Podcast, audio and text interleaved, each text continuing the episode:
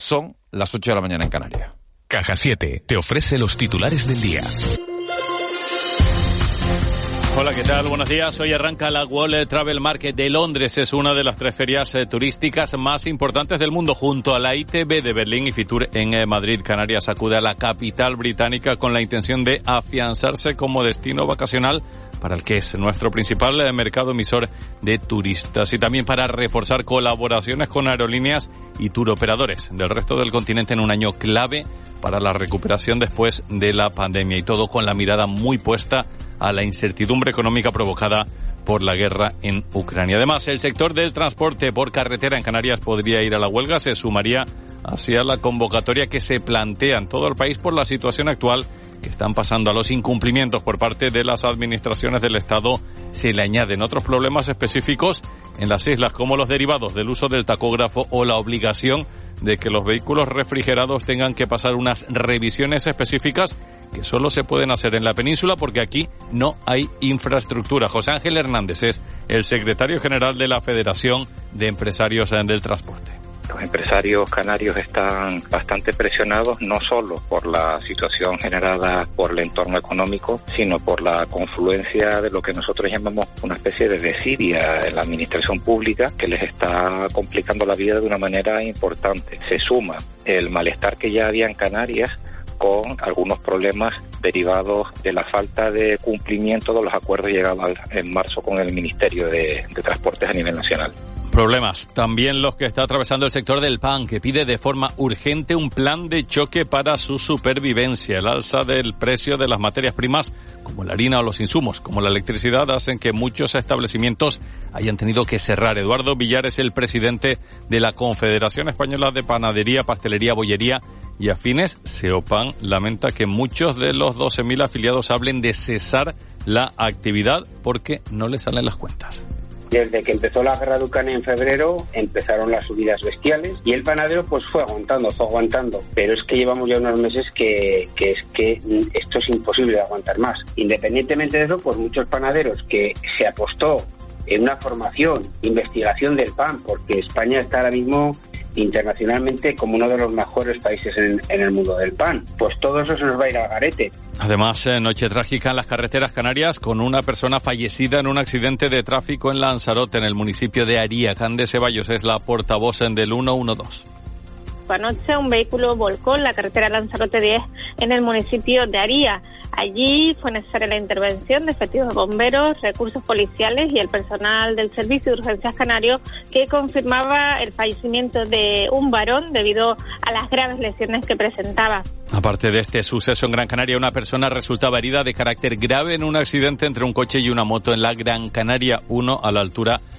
la playa de la Laja. Y ya está en marcha la cumbre del clima en Egipto y es cuando llegarán los principales líderes mundiales a una cita marcada por la ausencia de los jefes de Estado de algunas de las mayores economías y países más contaminantes del planeta como Rusia y China o la India. Sí que estará el presidente de los Estados Unidos, Joe Biden, pero llegará el día 11 y no va a participar en la reunión de jefes de Estado que se celebra hoy y mañana. En esta edición, por primera vez, se va a hablar también de las pérdidas y daños asociados al cambio climático. Naciones Unidas ha lanzado una advertencia. Los últimos ocho años son los más cálidos registrados hasta la fecha 8 y 3.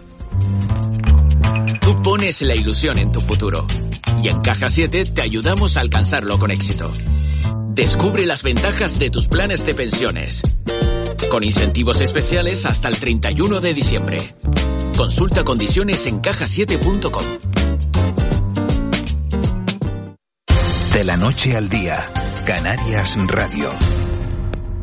Participa en el foro Aplicación de las medidas del Plan de Igualdad en la empresa el 24 de noviembre. Un espacio de reunión e intercambio de experiencias entre responsables del plan en la empresa y profesionales que tengan interés en conocer cómo han llevado a cabo estas medidas. Organizado por la Cámara de Comercio con el apoyo del Cabildo de Tenerife dentro del programa para la mejora e impulso de la productividad y la competitividad del tejido empresarial de la isla. Más información 3 www.cámaratenerife.com En Cristalam tenemos la solución definitiva para el exceso de calor en edificaciones. Nuestras láminas de control solar 3M para cristal con una reducción térmica de más de un 80% y libres de mantenimiento son eficiencia energética en estado puro, sin obras, sin cambiar los vidrios, en exclusiva en Canarias, solo en Cristalam. Visítanos en cristalam.com.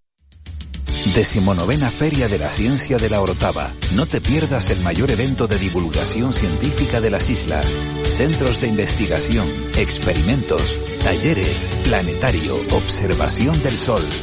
Domingo 13 de noviembre en la Plaza de la Constitución de la Orotava. Organiza Ayuntamiento de la Orotava. Produce Ciencia Manía. Colabora Fundación CEPSA. Antifaces, sombreros y capas esconden a los invitados de esta fiesta. Descubre sus secretos en la ópera Un ballo y máscara de Verdi. 22, 24 y 26 de noviembre. Entradas desde 25 euros. 5 euros menores de 30 años. Auditorio de Tenerife. De la noche al día. Miguel Ángel Dasguani. 8 y 6 minutos de, de, la mañana, como les anunciábamos hace, hace un instante, vamos a, hablar a esta hora con Kika Fumero, que es la directora del Instituto Canario de Igualdad, porque mañana eh, empieza en, en, Canarias un Congreso Internacional de, de, Periodismo con perspectiva de género. Enseguida vamos a hablar de, eh, bueno, de, del contenido de, de ese Congreso Internacional. Señora Fumero, muy buenos días. Hola, muy buenos días, ¿qué digo, tal? Digo que enseguida vamos a hablar de ese congreso, pero claro, hoy estamos en, en otro día trágico, en otro día terrible, porque, bueno, porque anoche se producía eh, otro asesinato de, de, un hombre que mataba a su pareja de 29 años y a su hija de, de 6 años en, en Móstoles, en, en, Madrid. Luego se intentaba quitar la vida, pero claro, ahí quedan ese, ese, ese asesinato. Yo, eh, la primera pregunta es preguntarle, eh, claro, es la víctima 36 36 y 37, lógicamente, al estar hablando de dos personas en, en lo que va de año. ¿Están funcionando las medidas para, para acabar con la violencia de género en, en este país, señora Fumero? Bueno, yo creo, yo dentro de la tragedia eh, soy optimista en el sentido de que sí creo que, que, llevamos, o sea, que estamos en el camino y que en esta eh, legislatura, por lo menos, se ha habido un, un compromiso por reforzar eh, la, las medidas y por reforzar los recursos y reforzar supone pues más recursos por supuesto humanos y económicos. Es cierto que, que todavía queda mucho por hacer es cierto que las medidas eh, siempre hace falta más recursos eh, y que esto es una carrera de fondo y es una carrera de fondo y eso quiere decir que mientras no lleguemos a la meta desgraciadamente está eh, la violencia machista el sistema patriarcal que tenemos mmm, tiene un coste muy alto y ese coste son la vida de muchas mujeres, de muchas, de muchos niños y de muchas niñas que están eh, siendo asesinadas y asesinados, pues en manos de esos padres o esos padres entre comillas, por supuesto, y eh, esas parejas o exparejas. Quiero decir con esto que siendo una carrera de fondo, desgraciadamente eh, creo que vamos a seguir, bueno, o creo no, eh, a la vista está, vamos a seguir que, tener, eh, que lamentar vidas y nos van a seguir asesinando hasta que no eh, seamos conscientes, vayamos todos los sectores a una, pongamos todos los recursos que son necesarios y eh, lleguemos, sobre todo, lleguemos a esa meta. Mientras en la carrera, como digo, eh, pues nos seguirán costando vidas. La hemos llamado esta mañana, señora Fumero, porque, porque mañana y pasado, los días 8 y 9 de noviembre, en Las Palmas de, de Gran Canaria, eh, se va a celebrar un, un Congreso Internacional de periodismo con perspectiva de género. Le quería eh, preguntar por el objetivo de, de este Congreso.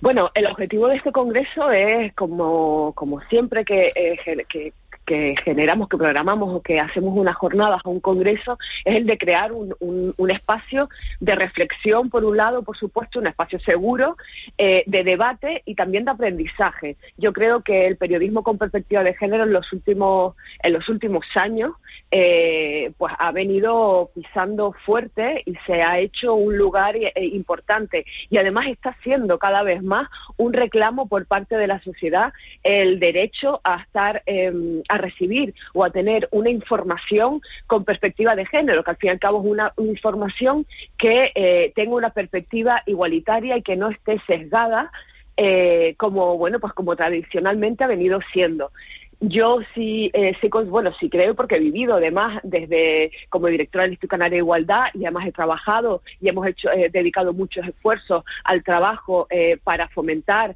y favorecer la comunicación con perspectiva de género en los distintos medios de la sociedad canaria y sí veo, sí creo que hay un avance, sí veo un avance eh, no hay más que pues que ver los medios. Hoy estamos hablando aquí precisamente de esto, esto, o sea que un avance sí hay y hay un interés por parte de buena parte de mm, de, o sea, de un gran número de periodistas y de profesionales del mundo de la información y la comunicación por eh, hacer su trabajo con perspectiva y de una manera igualitaria. Y eso se traduce en la asistencia que ha habido a, a las formaciones que hemos hecho, en las llamadas que ha habido y en los correos que ha habido eh, hacia el Instituto Canario de Igualdad para eh, informarse o para eh, cerciorarse o asesorarse de si una noticia vista así o vista así es correcta el, el, modo de presentarla y el mensaje que estamos lanzando a la sociedad, por supuesto desde esta perspectiva de género, que profesionales son ustedes, no nosotros.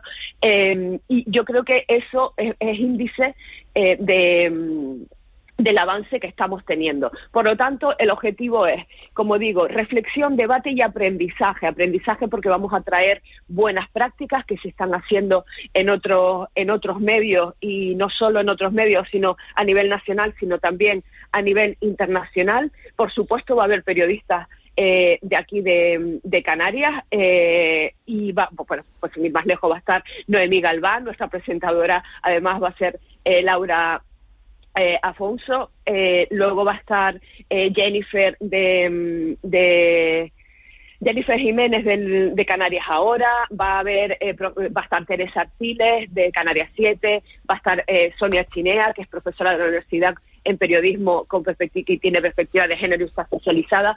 Va a haber mucha gente también de Canarias, por supuesto que tenemos grandes profesionales aquí y otras y otros tantos profesionales que se quedan que no pueden asistir a, o sea, que no pueden estar en el en el programa, pero por supuesto que tenemos aquí una cantera cada vez mayor. Y vamos a tratar tanto lo público como lo privado.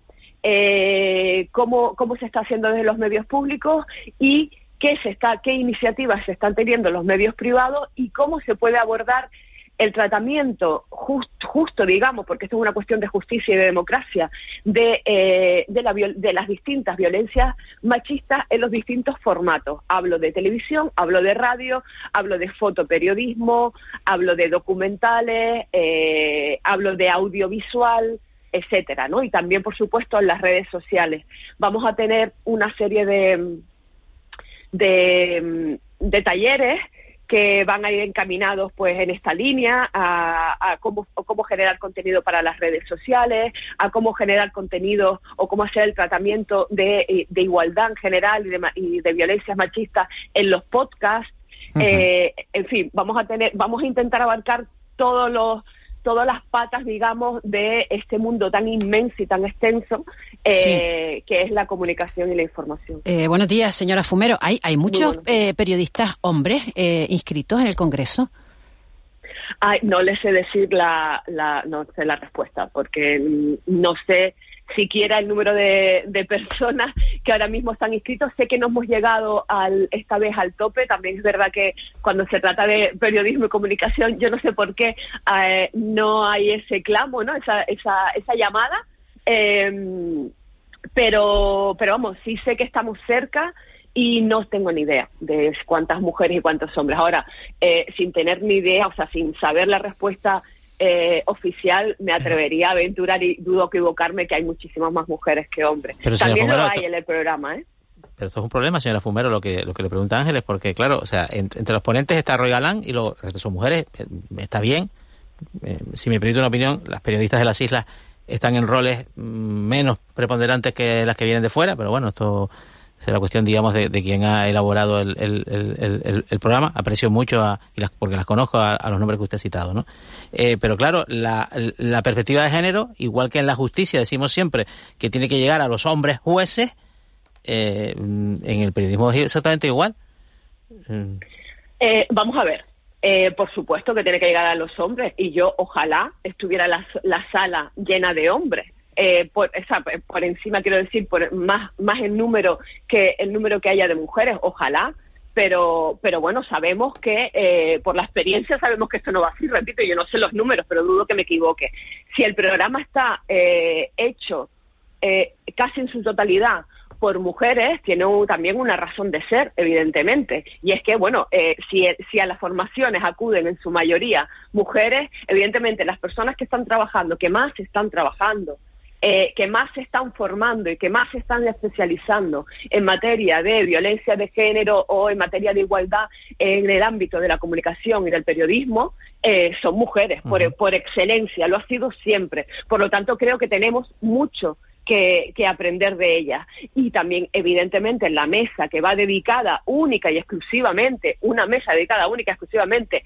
al papel de los hombres periodistas en este ámbito, pues evidentemente está un hombre y está una mujer y ahí va a haber un además eh, va a haber un debate y un diálogo yo creo que más que interesante.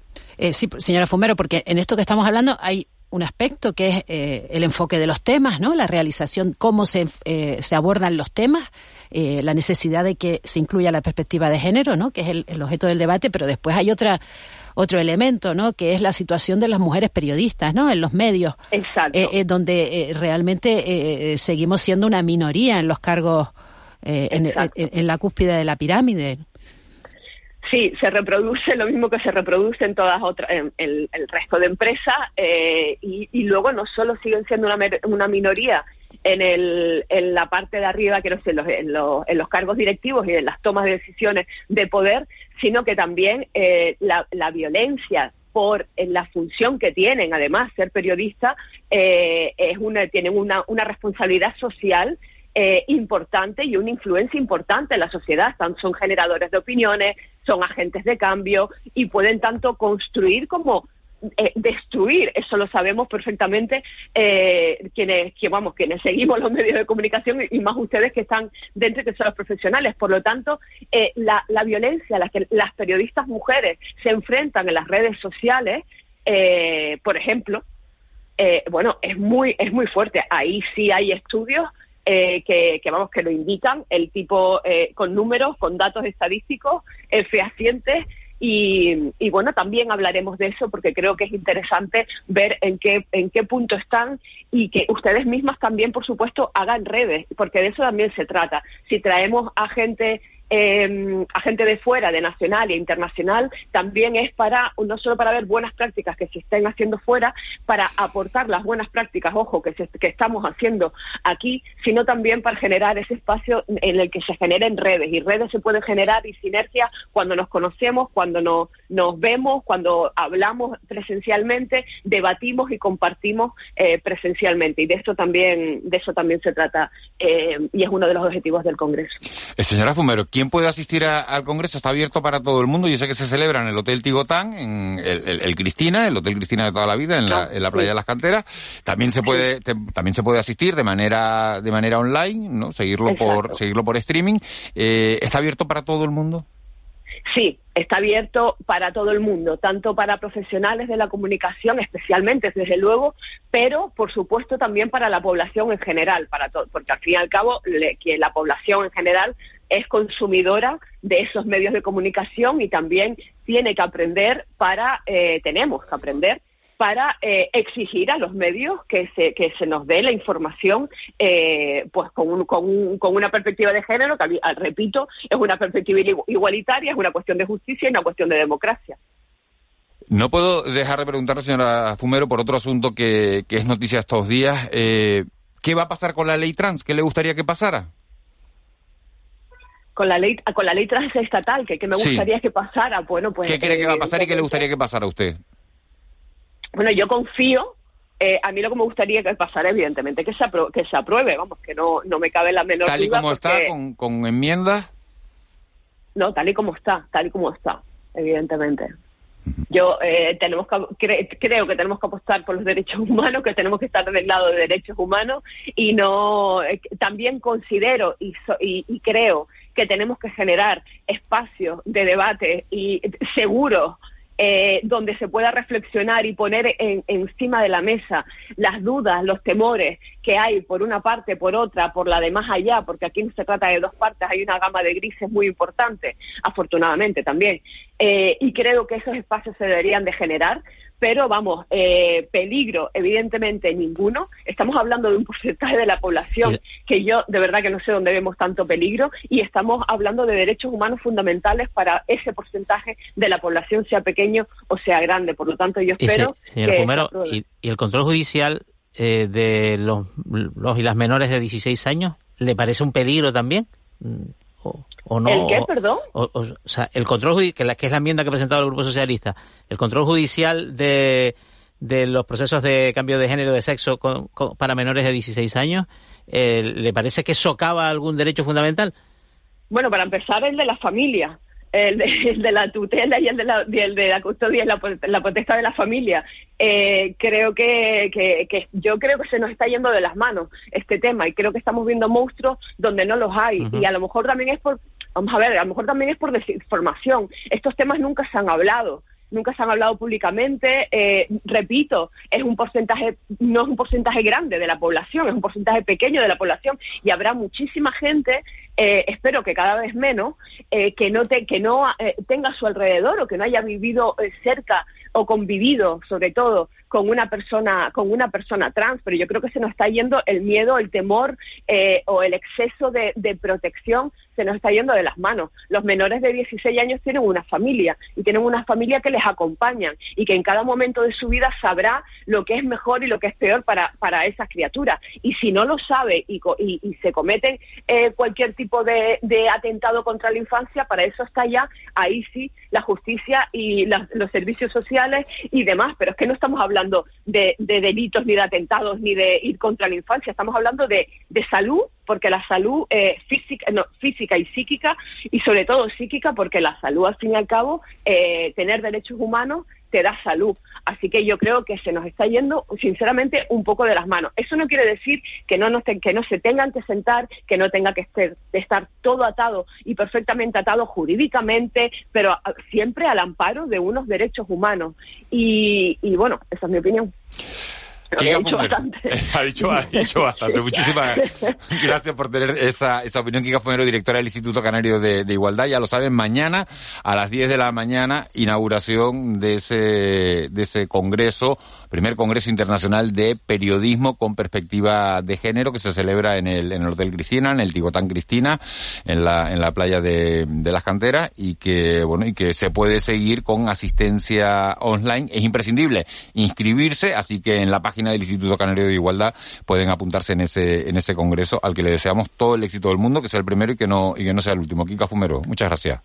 Muchísimas gracias a ustedes. Un abrazo. Un abrazo, buen día. 8 y 22, unos consejos publicitarios y nos vamos hasta Londres a hablar de la World Travel Market.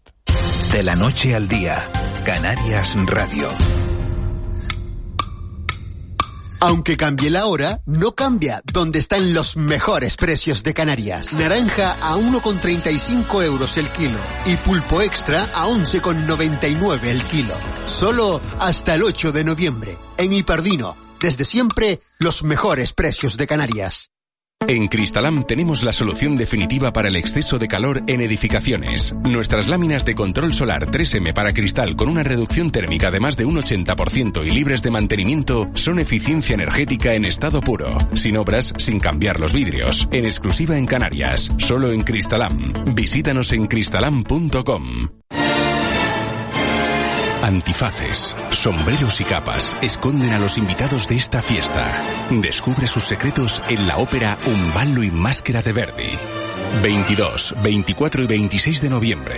Entradas desde 25 euros. 5 euros menores de 30 años. Auditorio de Tenerife. En Worten ha comenzado el Black Friday. Ofertas disponibles desde ya en nuestras 17 tiendas de Canarias y nuestra web canarias.worten.es. Un Black Friday con todo. Financiación de hasta 48 meses. Comienza a pagar en 2023. Cambios hasta el 15 de enero. Envío gratuito en gran electrodoméstico y televisión gran pulgada. Worten Black Friday. Precio mínimo garantizado. ¿Es posible construir una casa utilizando solo materiales elaborados en Canarias? El martes 8 de noviembre en Televisión Canaria con Darío López. ¿Llegaremos a tiempo? Confío en que sí. Si no, don Antonio se ha empeñado en que nos tiremos en paracaídas. Entra en la casaelaboradaaqui.com y descubre un reto nunca antes hecho en Canarias. La Casa Elaborada Aquí es una campaña subvencionada por el Gobierno de Canarias. De la noche al día, Miguel Ángel Dasguani. El desayuno. 8 y 25 minutos de, de, la mañana de este lunes 7 de noviembre, día que empieza en Londres la World Travel Market, una de las ferias turísticas más importantes de Europa, una de las ferias turísticas más importantes del mundo, a la que siempre acude Canarias con, bueno, con muchas expectativas de, de mantener eh, a Canarias como destino preferente de, del turismo europeo. Yaisa Castilla es la consejera de Industria, Turismo y Comercio del Gobierno de Canarias. Señora Castilla, muy buenos días. Muy buenos días. ¿Está usted ya en el recinto ferial? ¿Está, eh, está en Londres? ¿En Londres sí? Eh, ¿Está ya en...? Estamos camino, camino del recinto ferial. ¿Qué, qué, espera, qué espera Canarias de, de esta World Travel Market, señora Castilla? Bueno, esperamos pues consolidar lo que, bueno, de por sí ya las cifras ya lo hacen, que es consolidar nuestro principal mercado emisor de nuevo, a Reino Unido. Eh, estamos superando respecto a 2019 un 3% en este mercado, con lo cual que ya está recuperado, pero consolidarlo más si cabe.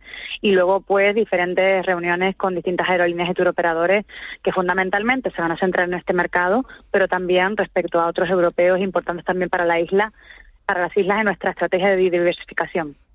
Toda la situación que está viviendo Reino Unido, que es uno de nuestros principales clientes, con tanto cambio de primer ministro, eh, con tanta incertidumbre sobre lo que, sobre lo que puede ocurrir con la, con la economía británica, eh, ¿cree usted qué sensación le da que va a tener en, en lo que se refiere a, a, al turismo en Canarias?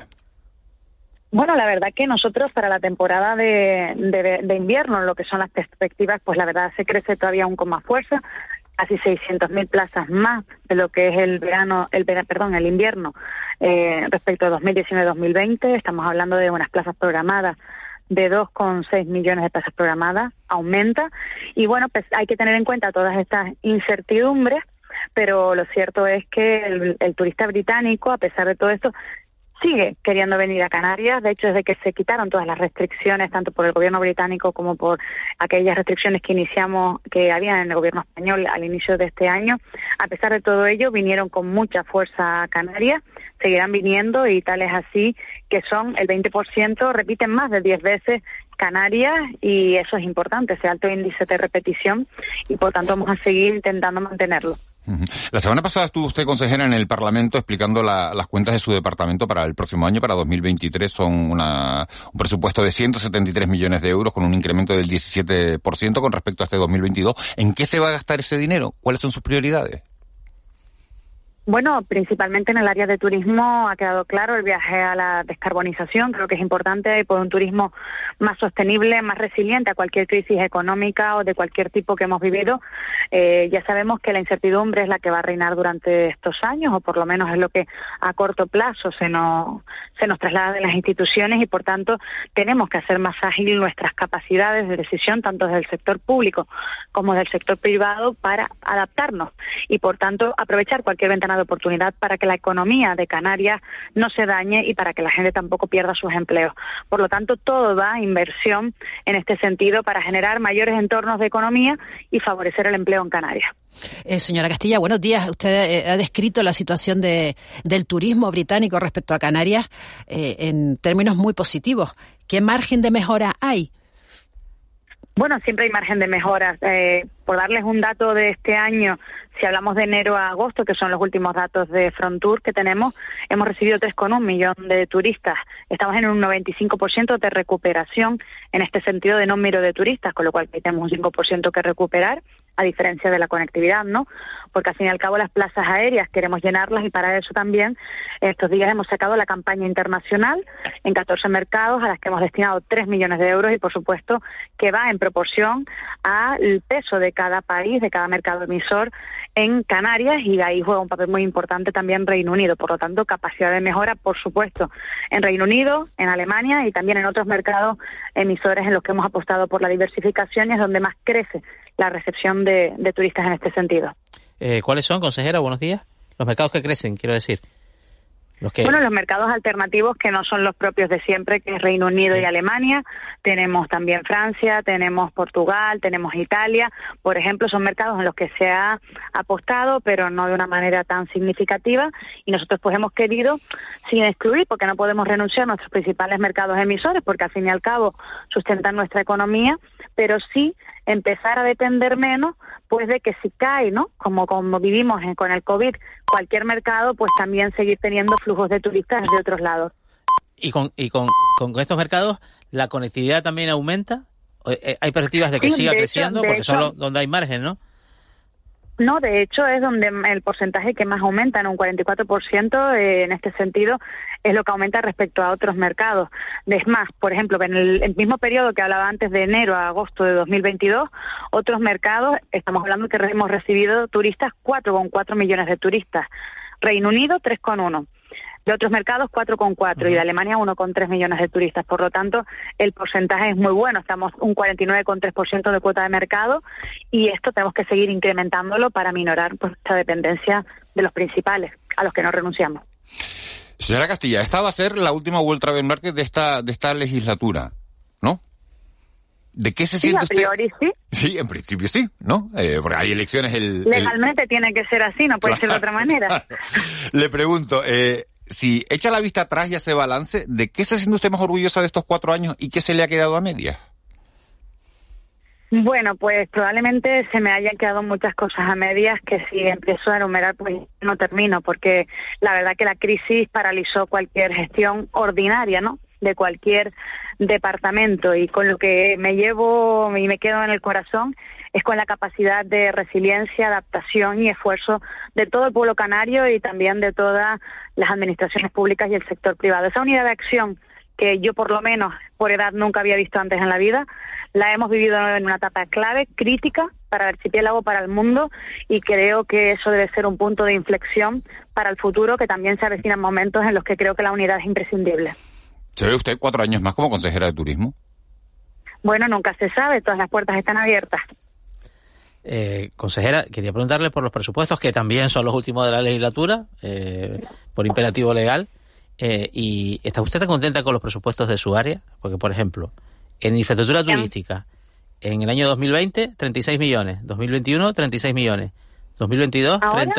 Ahora, perdón, ahora Juan, que no escucho bien. ¿Está usted contenta, consejera, con los presupuestos que tiene su área y, el área de turismo en concreto, no? Porque, por ejemplo, en infraestructura turística, en 2020, el presupuesto 2020, eh, su departamento tenía 36 millones. En 2021, 36 millones. En 2022, 32 millones. En 2023, 24 millones. O sea, en un presupuesto que crece la inversión, en el área de infraestructura turística cae, bueno, en 8 millones, el que es relevante. Bueno, a mí la verdad es que me sorprende que las cuentas se vean de esa manera, lo expliqué en el Parlamento de Canarias. El área de infraestructuras turísticas crece. Eh, tenemos que tener en cuenta que este año los presupuestos de todas las consejerías, no solo de esta consejería, se, conforman con fondos ordinarios y fondos europeos, los Next Generation, los MMRR y los REACT-EU. Y en este sentido, el área de infraestructuras turísticas va a contar o cuenta con 30 millones de euros más mínimo de los que figuran como los recursos ordinarios. Por lo tanto, precisamente esa dirección general no está infradotada. Todo lo contrario. Y además la gestión no se va a hacer desde la Dirección General de Infraestructuras Turísticas por una cuestión formal, porque tiene que gestionarse a través de la Unidad Administrativa para la Gestión de Fondos Europeos. Así que me gustaría que esta idea quedara clara porque, porque vamos, la realidad no es así y es necesario ese proceso de inversión para mejorar los espacios públicos turísticos de Canarias. Seguimos apostando, siempre lo he dicho, por tanto vamos a seguir trabajando en esta línea y desde la oficina eh, de la UAP, se está acompañando a todas las administraciones privadas eh, y públicas, bueno, públicas y el sector privado, en ese proceso de acompañamiento de gestión de fondos europeos tan complejo. Y ahora, sin ir más lejos, en breve sacaremos unas subvenciones para eficiencia energética, no solo para establecimientos turísticos, sino también para alojamientos turísticos, y esto es importante porque nos va a ayudar en esta transición ecológica hacia la lucha contra el cambio climático, la neutralidad climática, y también, en este sentido, también a minorar pues también los costes que las empresas puedan tener en esta, en esta línea de adaptación. Que el presupuesto de infraestructura turística crece, pero no el que gestiona la Dirección General de Infraestructura Turística. Claro que no, pero por supuesto, porque si tenemos, sí, pero porque los presupuestos de la, de la Unión Europea eh, vienen con unos fines concretos, ¿no? No es los fines que Canarias quiera, ni España quiera, tienen unos destinos determinados. Uno de ellos son las infraestructuras turísticas. Por lo tanto, tenemos que, que, por lo menos intentar ser inteligentes en la gestión y eficientes y destinar fondos europeos para la finalidad concreta que vienen y pues repartir el resto de los fondos ordinarios para lo que no tenemos recursos europeos e incrementar esas cuentas. Yaisa Castilla, consejera de Industria, Turismo y Comercio del Gobierno de Canarias. Muchísimas gracias por atendernos. Es bueno que en Londres tenga la misma hora que aquí, porque así llega usted tiempo a la feria, ¿no? Porque eh, no, estamos con la península 8 y 34. ¿A qué hora tiene la inauguración? ¿10 y cuarto? Bueno, se va a retrasar un poquito más, pero, pero bueno, yo espero que antes de las 12 podamos realizar la, la inauguración. Sí, y después reunión con TUI. Sí, hoy tenemos reunión con TUI, también tendremos reunión mañana con Jet2, con Eurowings, y con diferentes operadores importantes para, para Canarias y desde luego que al más alto nivel, lo cual la verdad que estoy enormemente agradecida porque este escenario pues es todavía mucho mejor que el que vivimos en la World Travel Market del año pasado. Así que bueno, vamos avanzando poquito a poco y espero que volver con nuevos resultados y buenos para ustedes. Ya esa Castilla, consejera de para todos, ¿no? Para usted sí, Sí, por supuesto, para todos los canarios. Ya esa Castilla, muchísimas gracias por habernos atendido esta mañana. Muchísimas gracias. Buen Un día. Saludo, buen día. 8 y 35. De la noche al día, Canarias Radio. Vuelve a McDonald's el nuevo McFlurry de M&M's. Una combinación de tu helado favorito con deliciosos M&M's rellenos de cacahuete y chocolate. Pero eso no es todo. Tus M&M's pueden ir acompañados del sirope que más te guste para que lo disfrutes aún más. Solo en tus restaurantes McDonald's de Canarias.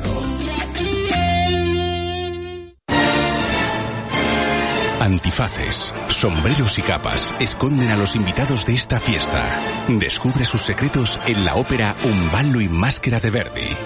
22, 24 y 26 de noviembre.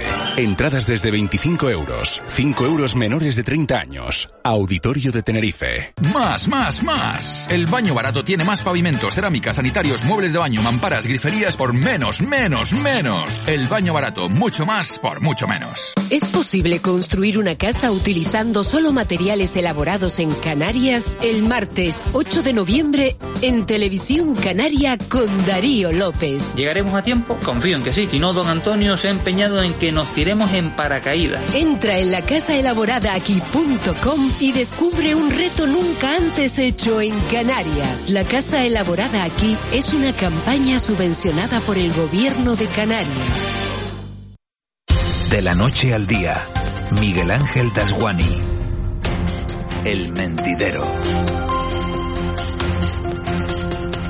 8 y 37 minutos de, de la mañana de este lunes eh, 7 de, de, noviembre, día en el que comienza la World Travel Market. Estábamos hablando con la consejera de Turismo y ahora vamos a hablar de, de encuestas, de política, porque faltan seis meses para las elecciones y está esto que, que empiezan a presentar candidatos. Pablo Iglesias que llama, que dice que, que Yolanda Díaz está haciendo estupideces, que no es lo mismo que llamarla estúpida, o si es lo mismo, no lo sé. Ahora se lo voy a preguntar a, a Paco Martín. Paco Martín, buenos días. Hola, muy buenos días. A Bernardo Sagastume, buenos días. Muy buenos días, ¿qué tal? Y Ángeles Arencibio y Juan Betancourt que siguen con nosotros. Eh, empieza ya la campaña electoral. Estamos en pre-campaña, lo hemos dicho hace, sí, hace tiempo. Hace, ¿no? hace, tiempo se ha confirmado que no Yo empieza... creo que hemos estado toda la legislatura en pre-campaña. ¿Toda la legislatura, tú crees? Sí, porque no, todo hombre, ha sido pura propaganda. Toda la vida. No, pero con el COVID no, hombre, con el COVID no estábamos en pre-campaña, ¿no? Y con no, el COVID, el COVID, fíjate, el COVID contuvo contuvo a todos los partidos porque yo pienso sí. que por ejemplo aquí en Canarias si no hubiera um, hubiéramos tenido la desgracia de la pandemia la política uh, hubiera sido diferente o sea yo por ejemplo la, la presión sobre eh, la gestión en, en derechos sociales eh, yo creo que es, la presión hubiera hubiera producido efectos no pero en cambio en esa situación la presión fue moderada y hemos visto que una vez se acabó la pandemia, pues se pisa el acelerador, ¿no? Este, este fin de semana hemos conocido que... Ay, perdona, Bernardo. No, digo, no, no es ninguna particularidad ni canaria ni española, ¿no? Yo he oído más de una vez a algunos politólogos que dicen que esto empezó con un asesor famoso de Bill Clinton, que ahora no recuerdo el nombre, que le dijo cada día de tu gobierno es un día de campaña electoral. Y, y bueno, de ahí, de ahí ese modelo se ha copiado a todos los demás gobiernos del mundo que han sido, ¿no? Claro, si entendemos campaña electoral como la, la, la, la política que se lleva a cabo, ¿no? De vender, La- de vender la- los logros todo el No, rato. no venderlos, Miguel Ángel, me refiero al, al, al hecho de las cosas que se hacen y que vemos los ciudadanos, eso ya se supone que, que, que, que forma parte de la campaña, ¿no? Sí, o sea, sí. si yo lo hago bien y los ciudadanos aprecian que se hace bien, es razonable pensar que me van a seguir apoyando. Pero ¿sabe qué pasa, Ángeles? Que la percepción, la percepción es que se venden, se venden las cosas, muchas cosas que luego no se hacen. Claro. ¿cuántos hay de anuncios y cuántos de concreciones? Esa es la cuestión. ¿Cuántos hay de anuncios y cuántos de Todos sabemos que el discurso político está formado en unas tres cuartas partes o más por anuncios, no por concreciones, ¿no? Eh, en definitiva, las concreciones son tan pocas que se las disputan a tal punto que están prohibidas durante la campaña electoral cortar cintas, ¿no? eso, eso creo que nos dice claramente cuál es la relación entre concreciones y anuncios, ¿no? Y después hay cuestiones que sí se llevan a cabo y que no y que no encuentran respuesta en el, en el electorado, ¿no? También es también ocurre. Bueno, en Canarias se, van a presentar a las elecciones del 28 de mayo, y una vez confirmada Noemí Santana por parte de, de Podemos, los mismos candidatos que optaron a la presidencia del gobierno en 2019, es decir, Ángel Víctor Torres por parte del Partido Socialista, Fernando Clavijo, ya hablo de eh, mayor a menor en el Parlamento de Canarias, Ángel Víctor Torres por parte del PSOE, Fernando Clavijo por parte de Coalición Canaria, Cambia, el único que cambia es Manolo Domínguez, que sustituye a Sir Antona como candidato a la presidencia del gobierno en el Partido Popular. Román Rodríguez va a seguir al frente de, de Nueva Canarias como candidato de, de Nueva Canarias. Casimiro Y- Curbelo. Casimiro, Noemí Santana, Casimiro Curbelo, bueno, de Ciudadanos Bueno, no se sabe. Casimiro no se presenta exactamente, ¿no?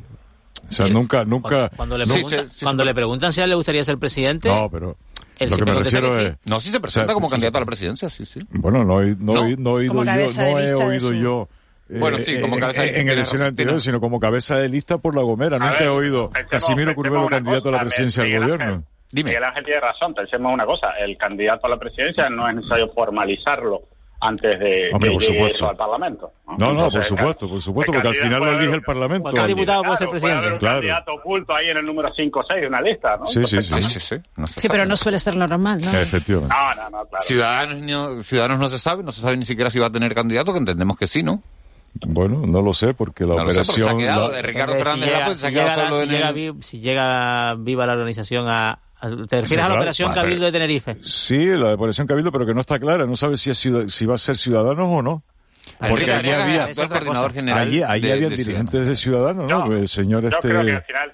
mira, en, Gran la- Canaria, la- en Gran Canaria, ¿qué representación tiene Ciudadanos ahora mismo? Tiene, está- Oh. tiene presentación en, en el, en, En el, el en el Ayuntamiento de cabildo, en el cabildo la tiene.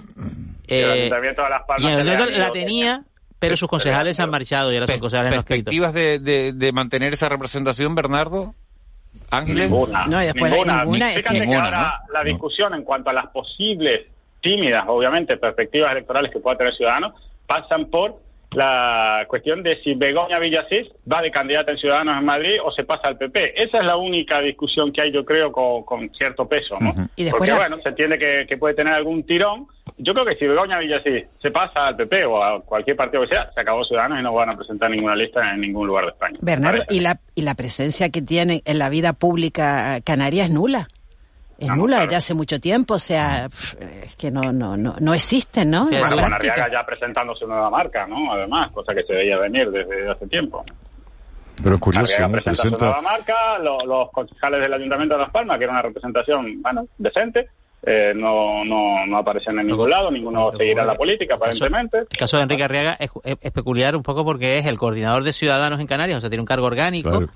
Y al mismo tiempo está forma, es como una especie como de, de, Pero no nos de dice-. De de- de- contraprogramación, ¿no? Sí, Claro. sí, sí, Es de, de- de- de escucha, Pero es que no nos dice, no nos dice si, si, si va a ser, si, Dice si que es una plataforma, que es en una marcha, plataforma, o sea, que se no, se- lo que que, no marcha. ciudadanos, porque él es ciudadano. en No, este pero que no es un partido político ni una candidatura, sino que es una plataforma como para movilizar a la gente y tal, para que, pues, en aras a qué, claro, es, es un ejercicio de equilibrismo. Ah. En marcha es como, es el movimiento que fundó en su momento Emmanuel Macron, que ahora se llama la República en Marcha, que ahora sí es un partido político, y que se llamaba En Marcha porque era EM, que eran las mismas iniciales que Emmanuel Macron. Era un partido persona, ¿no? que es un fenómeno que se está dando en, en, en muchos en, la supervivencia la supervivencia del, del, de esa persona en la política del, sí, sí, sí, sí, bueno en el caso de Macron es que además ganó las elecciones luego con lo cual las marcas personales más que las marcas de partido, sí, se ve mucho a nivel América. Totalmente. El que se despachó ayer contra Yolanda Díaz bien fue Pablo Iglesias, ¿no? Que hombre, eso tiene, eso tiene, eso tiene designar, designar a, a una candidata como una monarquía medieval. Es decir, yo te pongo ahí, tú vas a ser la candidata sin, sin que el partido interviniera. Eh, es decir, ese, ese tic monárquico de, de, Pablo Iglesias que tanto critica la monarquía que luego lo ejerce fantásticamente bien. Yo, porque si yo designo a mi sucesor y a mi a, los, a los oyentes decir que Pablo Iglesias dijo ayer, se preguntó ayer, ¿quién piensa que le puede ir bien en las elecciones generales a una candidatura de la izquierda si a Podemos le va mal en las municipales y autonómicas? Claro, claro. Hay que ser estúpido. Sí, sí. Dijo pero, espera, Pablo pero, Iglesias. do, dos cosas sobre esto. Eso es verdad. Y o viene sea, la portada es, del es mundo y verdad la que- portada del país hoy. Que Podemos es el suelo un poco eh, en, en lo que se pueden también pues pues sumar otras candidaturas de, de, de izquierda. Eh, eh, la, la expresión que, usa- que han usado en Podemos este fin de semana es muy muy de películas del espacio y tal, la nave nodriza. ¿eh? La nave nodriza. Pero, y pa- pero en esa nave nodriza, Pablo Iglesias, ¿quién es exactamente? Claro. Porque yo me perdí eh, el octavo pasajero, que era una nave de la nave Nostromo, o, o, ¿cuál O es el rol? Weaver. Es que hay- Espera. Ángel, te doy la palabra enseguida que tenemos el corte de Pablo Iglesias. Este partido apostó por una candidata que no fuera de este partido. Este partido llevó al gobierno a formaciones políticas que ni siquiera habían compartido la estrategia negociadora para entrar al gobierno. Podemos ha sido una fuerza política generosa como ninguna fuerza política de la izquierda ha sido en este país. Y tiene que seguir siendo generosa. Y tiene que apostar por confluir con Sumar en las elecciones generales. Y tiene que apostar por confluir con todas las organizaciones de izquierdas. Pero Podemos debe ser respetada. Bueno, pues eso es lo que decía Pablo Iglesias. Ángeles, perdona que No, te que decía que eh, estaban eh, respecto a la designación de Yolanda Díaz como, como nueva líder, ¿no? Por parte de Pablo Iglesias, pues eh, contradice todo lo que es Podemos, ¿no? Toda esa su historia de asambleas y de y de y de decisiones en primarias eh, es una contradic- contradicción evidente y por otro lado eh, todavía el, el, el papel de Yolanda Díaz en estas en estas futuras elecciones no está como todavía en esa fase así como sin, sin, sin concretar, a pesar de su popularidad, ¿no? Porque es una mujer que, que realmente es muy popular. Y, y así lo así lo reflejan las encuestas. Y, y una cosita más Bernardo. Y y la y la con- y, y el empecinamiento de la izquierda a la izquierda del PSOE en fragmentarse y volverse a Pero fragmentar. También tengo una cosa, o sea, que yo estoy de acuerdo con, con que sin Podemos, sin, sin, eh, sin Podemos, Yolanda Díaz no va a ninguna parte tampoco, ¿eh? Cuidado, Sí, ¿eh? O sea, que, sí, po- que sí, podemos... sí, o sea, pero que yo, pero- en, en parte de lo que dice Pablo Iglesias estoy de acuerdo. Lo que me, lo que me sorprende es qué rol tiene Pablo Iglesias hoy, porque yo no sé si es tertuliano, dirigente político, asesor... Ese, eso, eso que, que decía Ángeles, que Es líder es espiritual. lo, es lo que viene, es lo que viene a, a decir Iglesias ayer. Es- te estamos viendo, Yolanda, estás detrás de la barrera esperando que nosotros nos estrellemos en las autonómicas de mayo, ¿no? Para después salir y decir, bueno, ya que Podemos no funciona como vehículo electoral ya, eh, aquí está mi marca que la mantuve resguardada de, de un traspié electoral porque no me presento a las municipales, ¿no? Y aquí está mi marca después de este largo proceso de escucha, como le ha llamado, ¿no? Y todos aquellos que, bueno, que en Podemos ya no tienen cabida porque han perdido todos sus puestos, ¿no? Han perdido toda su representación municipal, la autonómica ya no tenían, pues, bueno, aquí está mi marca y yo soy el nuevo Podemos, por simplificar, ¿no? Esa es la idea. Y contra eso reacciona Pablo Iglesias ayer, ¿no? Un- una, una reacción casi a la desesperada, por Sí. decir, porque al final en el lenguaje gestual se ve, ¿no? Se ven las imágenes cuando saludan al final, el típico saludo después de los actos políticos, todos abrazados en línea en el escenario y están todos tratando de sonreír, no sé qué, y el gesto adusto de Pablo Iglesias es un contraste total con el de los demás. Parece que este hombre está en guerra absoluta, ¿no? Y bueno, esa eh, que tiene mucho de, de histriónico, eh, esa era el mensaje que, que quería pasar por Iglesias y me parece que es un mensaje a la desesperada, porque yo creo que le está viendo la, la ¿cómo se dice? La- las orejas al, al lobo. ¿no? Sí, yo está. coincido, coincido, sí, coincido porque porque si Podemos no obtiene los resultados, unos resultados razonables, estos acuerdos todos eh, de PSOE, Podemos y el resto de la izquierda no le van a dar para gobernar, vamos, en ningún sitio. Y, y posteriormente en las generales, menos todavía. ¿no?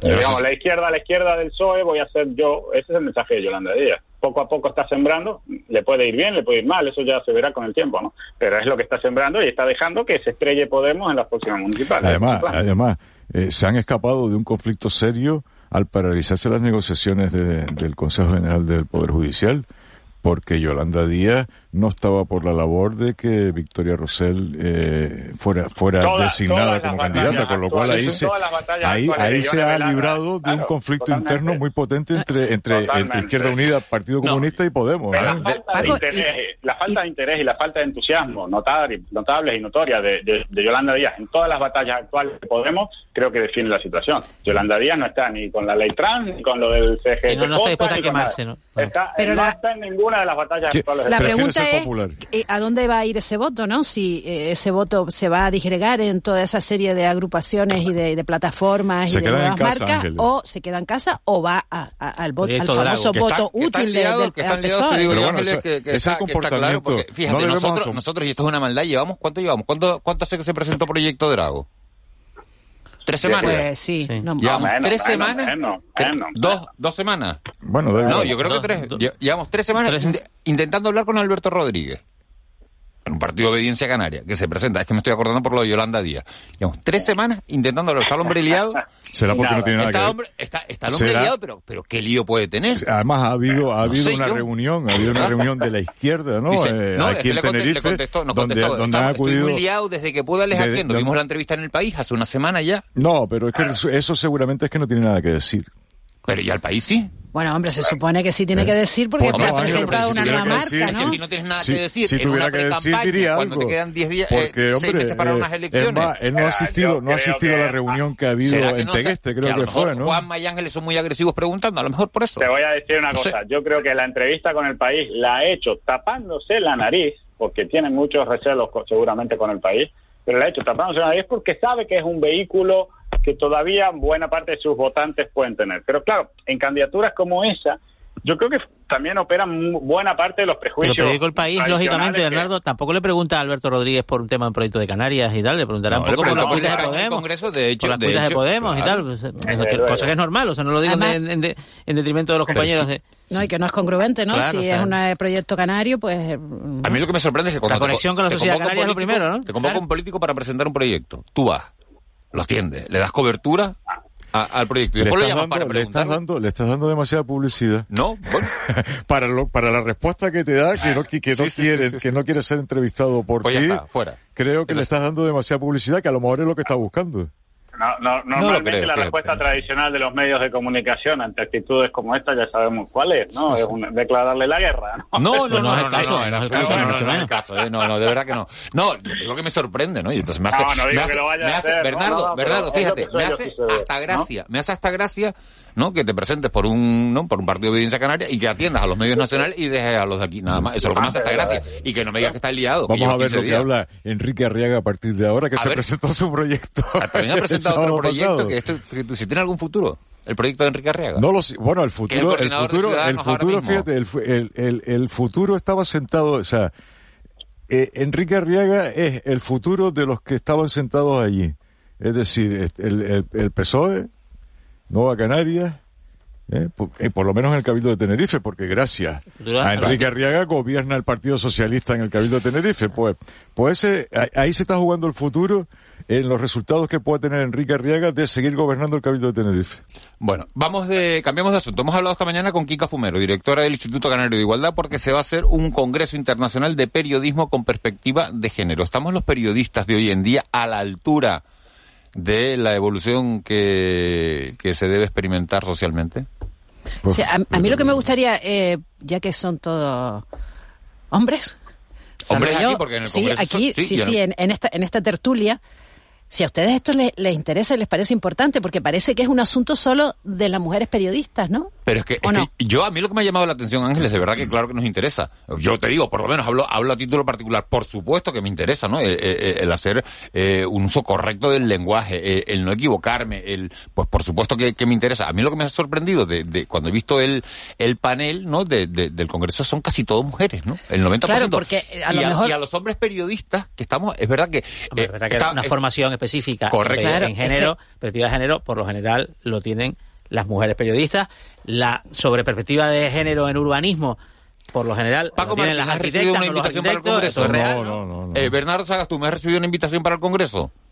Eh, sí, a mí me llegó uno, una ah, mira, invitación, pues mira, pues no, pues pero me llegó una ah, comunicación, nota de ah, prensa. Pero y... Este a este, Juan este... digo, si a los opinadores, a, si estamos hablando de periodismo, eh, bueno.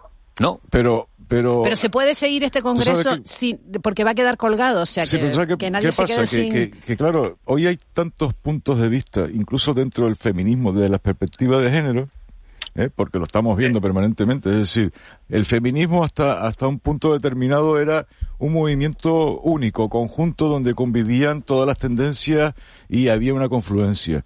Ese, ese feminismo se ha fracturado mm, en, en- en diversas corrientes. No, ¿no? pero por un- por un- se ha fracturado en una cuestión muy concreta, ¿no? Si te refieres al, al- a la... al No, no, me refiero, me refiero en general. Me feminismo refiero, plural, el feminismo plural, me refiero en general. el Quiero feminismo decir, plural, el feminismo es plural, la, so- la socialdemocracia es plural, o sea, tampoco le veo ninguna rareza. Pero Claro, porque- Yo porque- creo que, a ver, si nosotros acudimos a este congreso, yo, yo sí he visto la lista de, de ponentes y todo aquello.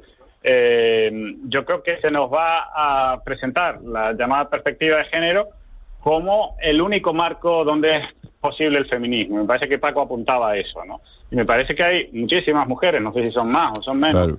que, que son feministas o que creen que hay que defender ciertos postulados desde el punto de vista de la mujer que no se defienden y que no se sienten que- representados por, por ejemplo, los ponentes que van a ir a este congreso. Ya, pero para poder decir eso, Bernardo, vamos a ver, esto no es- esto perdona, no es- Perdona, Ángeles, perdona, pero para poder decir eso, es que tendremos que ir o escucharlo y, a- y saber...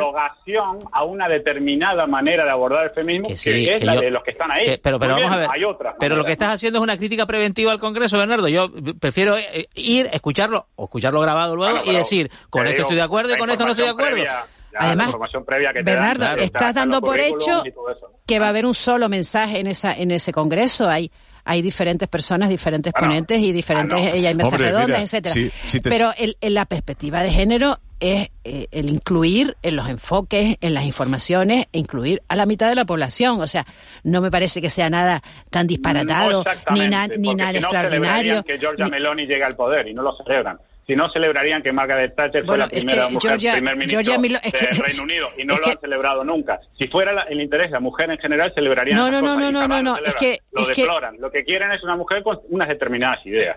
No, no, no. Tú estás dando por hecho que hay un solo mensaje la- de eh, feminista y no es así como, Entonces me como está ha dando la comentado razón, Juanma. ¿no, Ángel? Me no, está dando la no, razón que no, hay- no te estoy dando la razón. Sí, múltiples mensajes Hombre, feministas. claro que es sí, decir, hay- hay una di- no, hay- no hay- hay ya hay- un feminismo, un todo, no, pero es que el movimiento feminista, el ¿Pero movimiento qué, qué te crees que es el Partido tenía Comunista. Chino. Paco? Que esto es el Partido sí. Comunista Chino y hay una sola una sola obediencia y una sola forma de pensar. No. Bueno, yo creo hay, que hay una variedad porque además la realidad la este realidad que se aborda es, es, es, es la realidad, o este sea, es multiforme y multi Pero mira, Ángeles, en este momento. Y el ejemplo en de Giorgia Meloni me parece que no es- Solo hay una tendencia. De hecho, de hecho eh, eh, eh, por ejemplo, el otro día había una presentación de en una universidad, creo, de dos señoras eh, feministas que no pudieron llevar a cabo el acto porque el feminismo oficial. eh, las ¿Cuál es, ve- cuál es el oficial y cuál es el crítico? el que gobierna. El oficial siempre es el que gobierna y el crítico es el que está fuera de. Pero el de gobierno te refieres al Ministerio de Igualdad. Efectivamente, Claro. sí, el gobierno Claro, de España, el o sea, PSOE, ¿no? O que es el que marca, feminismo que es el que marca digamos que el tendencia. PSOE estaría más alineado y con el feminismo clásico. Carmen Calvo sería el exponente claro, y Irene Montero sería el exponente Claro, del, del, del- pero Mira, me no- apunta una compañera que desde hace muchos años habla de feminismo eh, negro, latinoamericano, etcétera, feminismo eh, de diferentes perspectivas, de diferentes puntos de vista. Respecto al ejemplo de la, la, la primera ministra italiana, eh, eh, o sea, ¿tú te crees que nosotras, eh, las feministas, solamente aspiramos, o sea, que si una mujer, con que sea mujer ya, ya vale? Eh, la señora Meloni defiende unas ideas que, bueno, que son eh, van en contra del feminismo. esa es la cuota, de ¿no? decir, Esa es la cuota, es decir. decir, las cuotas Por es algo- que sea mujer. Mira, hay una cuestión. Por algo se trata de usar no la igualdad entre hombre y mujer, sino se habla de la igualdad de género. Eso tiene una carga ideológica extraordinaria. Porque, bueno, porque cuando hablas de igualdad de género no estás distinguiendo entre sexos, sino que estás liando, hablando de cuestiones que son supuestamente constructos sociales, que son subjetivas. El y que feminismo no es defender atadas política a- feminista. no están y no están atadas a lo que biológicamente venimos determinados por el nacimiento que somos hombre y mujer. Esto ha estallado ahora también con la discusión sobre la ley trans y esto ha estallado en la medida en que muchas mujeres muchas de ellas con una larguísima tradición de militancia en el feminismo, de izquierda también, y otras no. Eh, vamos a ver, dijeron, Bernardo. bueno, nos están Vamos a ver, Bernardo. ¿Y a ti te parece mal perdona, eso, Bernardo. porque en Bernardo? definitiva, Bernardo, el en feminismo es defender- ser hombre o ser mujer es un constructo social o meramente subjetivo, pues estamos perdidos, no tenemos de dónde agarrarnos, nos vamos pero- a caer y no sabemos de dónde cogernos Mira, para no caernos. Pero mira, vamos a ver, el, el feminismo es defender políticas feministas. Pues estar de acuerdo o no, pero eso es el feminismo. ¿Giorgia Meloni defiende políticas feministas? No, no lo critico, simplemente lo describo, no lo estoy criticando, lo describo. No vamos a poner- de no los voy a poner de La acuerdo esta mañana. de género como concepto y como ideología, en definitiva es una ideología. Mensaje de un oyente, buen día, me parece increíble que periodistas hablen de feminismo sin conocer libro para empezar, Feminismo para principiantes, de Nuria Varela. Bueno, pues ahí Bueno, queda... no sabes si los conocemos. Ahí, ahí ¿no? queda, ahí queda ese mensaje de- del oyente. Lees Bernardo, un libro y ya eres experto. Bernardo, ¿tú te relajas cantando? Sí, lo, Sí. me relajo, pero a veces me estreso bastante, ¿eh? Porque hay algunos... Lo digo porque luego, ahora, después de la- del boletín de las nueve, vamos a tener una entrevista con Rubén Sánchez, que es presidente de la Orquesta Sinfónica de Las Palmas y alma mater de, de un espectáculo que, que se va a presentar que se llama Faro, de, de Sueños. Y tú estás en los coros, ¿no? Me he enterado. Sí, bueno, es el coro de la Orquesta Sinfónica de Las Palmas, que acompaña en este caso a la Orquesta Sinfónica de Las Palmas y a notables solistas eh, que van a estar este sábado a partir de las 20 en el auditorio Alfredo Kraus. No hables mucho más de la tertulia porque te puede perjudicar. No, no, no, no, no, pues no, te, te- te vamos a Cántanos tratar, algo, te cántanos vamos a algún tratar día. de usted a partir de ahora en esta tertulia para que cuando, oye, Sí. cuando, cuando haya que discutir, que, que, cuides, que hay cuides, que ¿eh? cuides. Ah, pues lo,